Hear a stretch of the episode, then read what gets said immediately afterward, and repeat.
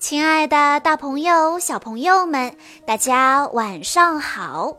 欢迎收听今天的晚安故事盒子，我是你们的好朋友小鹿姐姐。今天是来自绿城国际幼儿园的大力小朋友的生日，我要送给他的故事来自《变形金刚救援机器人》系列。今天要讲的故事是这个系列的第一集，故事的名字叫做《英雄家族》。在浩瀚无边的宇宙中，有一艘流浪飞船，飞船里静悄悄的，来自赛博坦的救援机器人正处于沉睡状态。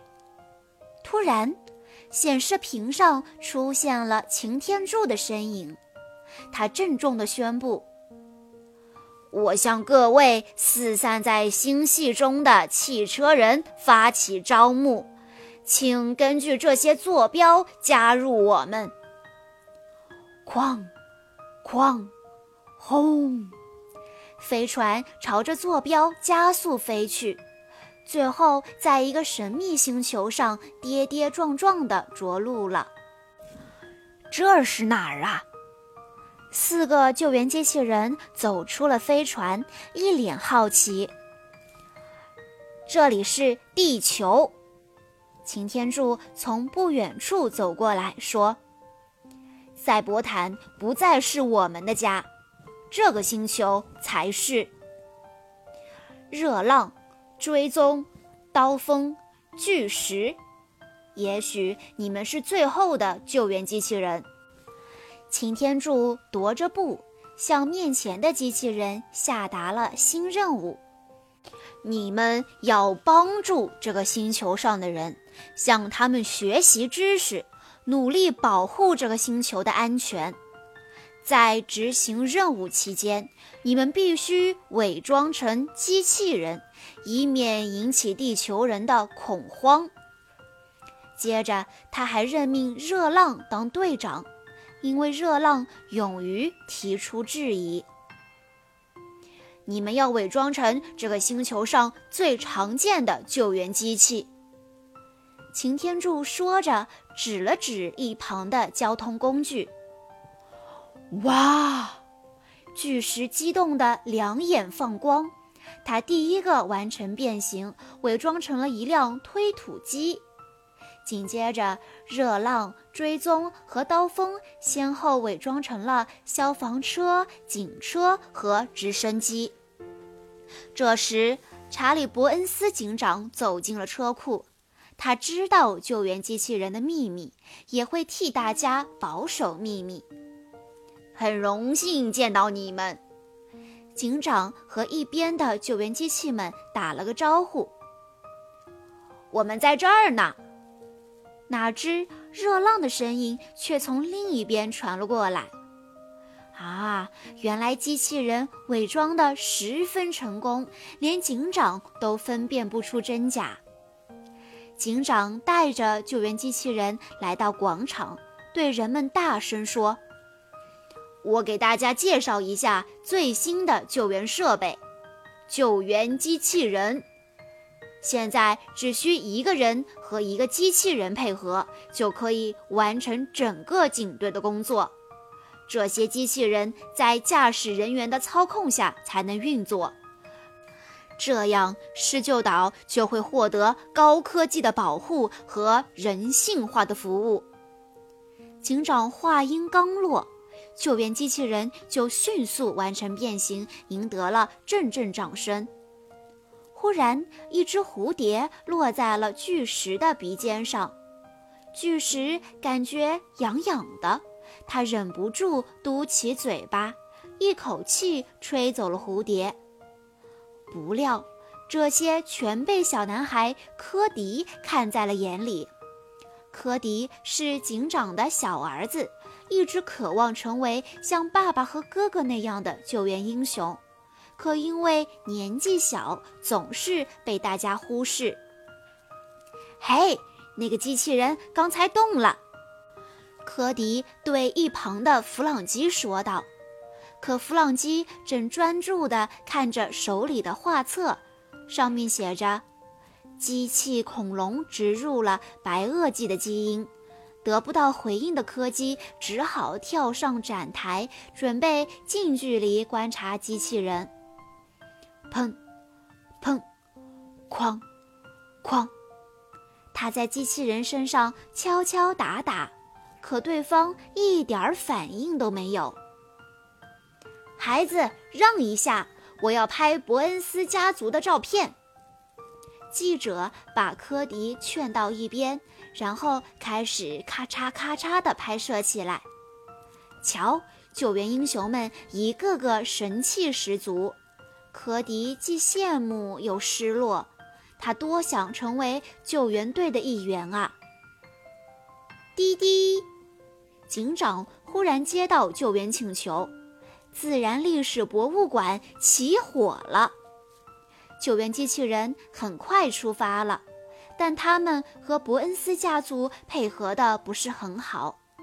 达尼嫌刀锋飞得太慢，但刀锋说这是低空飞行，请他理解。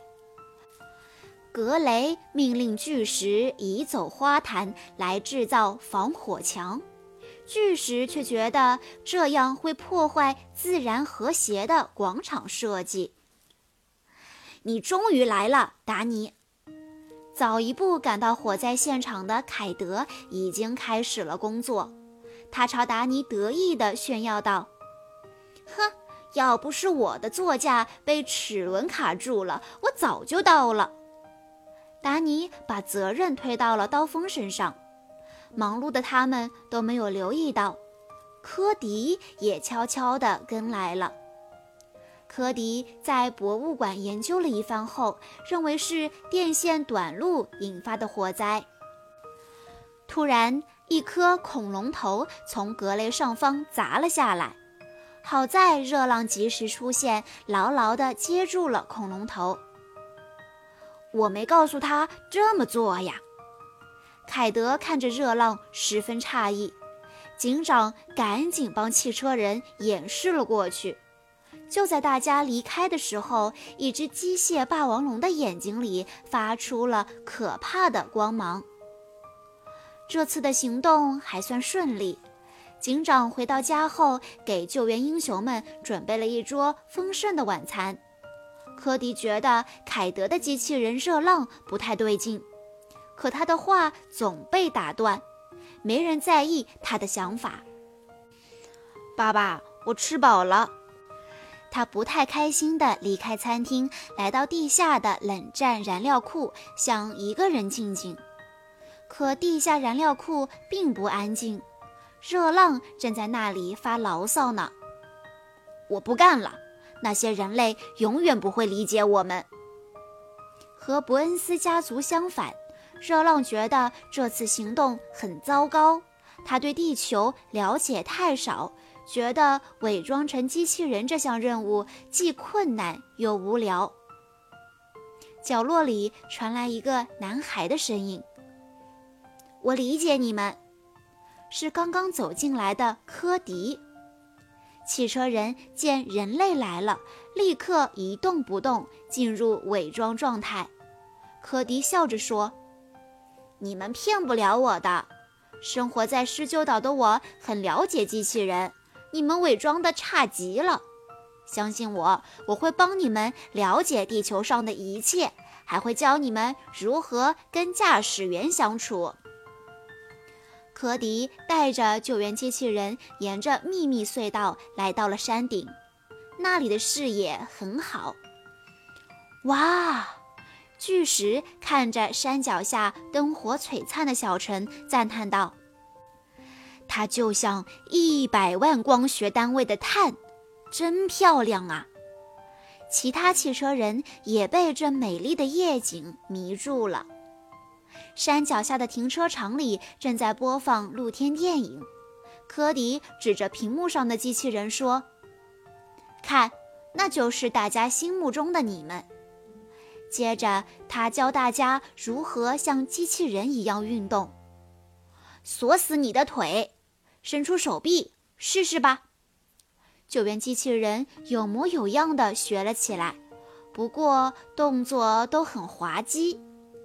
热浪来到科迪身边，困惑地表示：“如果他像机器人那样毫无感情地说话，怎么才能获得驾驶员的尊重呢？”比如，你跟凯德合作时，要让他觉得是他在控制全场。科迪回答。就在这时，山脚下传来一阵猛兽的吼叫。大家朝下一瞧，天哪，是一只机器霸王龙在搞破坏！巨浪握住拳头，想直接冲过去解决霸王龙。科迪阻止他：“要是被人看到了，是你们自己打败了恐龙，伪装被揭穿，任务不就失败了吗？”好在巨石很快发现这只霸王龙会被光吸引，追踪立刻亮起警灯，这成功引起了霸王龙的注意。救援机器人变成救援机器，带着科迪一路狂奔，他们要把霸王龙引进没有人的地方。为了更好地完成任务，他们不得不联系警长。警长通过远程视频。吃惊地发现，科迪也在消防车里，而且还知道了汽车人的秘密。我们要把恐龙引向西行湖街道。追踪及时向警长汇报了作战计划。警长开着老警车，带着救援队员们正准备出发，恰好看见救援机器从面前飞奔而过，身后还跟着一只可怕的霸王龙。凯德很奇怪，那些不是大家的新座驾吗？不久，凯德和队员们在一片灌木丛后跟救援机器汇合了。他几步冲到自己的消防车旁，拉开车门，发现里面竟然坐着科迪。他毫不客气地把弟弟赶下车。哥哥，霸王龙喜欢灯光，科迪提醒凯德。少说多做，凯德打断了弟弟的话。凯德一直把科迪当小孩子看，执行任务时也不忘数落弟弟，结果被警长严厉批评了。安静点儿，是科迪先发现恐龙的，他也是救援队的一份子。想到办法了吗，科迪？格雷在推土机上焦急地问。他和凯德不同，并不在意科迪是否参与救援队的工作。完全没有，但我知道谁有。科迪没随大家出发，此刻正站在灌木丛后的老警车旁。他跳进警车，拨通了弗朗基的电话。“喂，科迪，你是说恐龙展吗？”弗朗基听到科迪的声音，从床上爬了起来。与此同时，警长和救援机器人为了更好地制服恐龙，分成两路展开行动。这边，格雷与巨石砸开坚硬的墙壁，露出了一个巨大的金属笼子。刀锋接到达尼的命令后，抛出一道铁索，勾住金属笼子，高高的飞了起来。那边追踪亮着警灯，引诱霸王龙来到了一片沼泽地。凯德和热浪朝沼泽地里不停地喷水，好让那里足够黏滑。接下来该怎么做？喷完水后，凯德嘀咕着：“还以为你永远不会问呢。”一旁的热浪突然说话，吓得凯德丢掉了手中的水管。他更觉得这个机器人不对劲了。热浪跳到悬崖上，亮起警灯，将霸王龙引了过来。随即，他伸出双臂，猛地托起霸王龙，用力一甩，把它丢进了沼泽。沼泽里又黏又滑，霸王龙摔了一跤又一跤。就在这时，刀锋飞来，丢下铁笼，将霸王龙困在里面。希望弗朗基说的是对的。科迪也悄悄来到了现场，他小心翼翼地靠近霸王龙，按照弗朗基说的，找到了藏在恐龙背后的电闸，使出全身的劲，狠狠地拉了下去。刹那间，霸王龙停止了挣扎，眼睛也失去了光彩。拜托，老爸，科迪不过是接通了救援电话，不代表他成了组员。凯德再次嘲笑起弟弟来。伯恩斯家族又一次拯救了施救岛，警长非常高兴，要拍一张英雄们的合影。凯迪、达尼和格雷很快就摆好了姿势，科迪却低着头走开了。警长叫住了小儿子，说：“你也是英雄。”“不，他不是。”凯德的话遭到了热浪的反驳。科迪是这次任务的关键，是他让我们再给这个地方一次机会。听清楚了没？面对热浪的警告，凯德吓得脸都发白了。看到这些，达尼和格雷也认为这些机器人出了故障。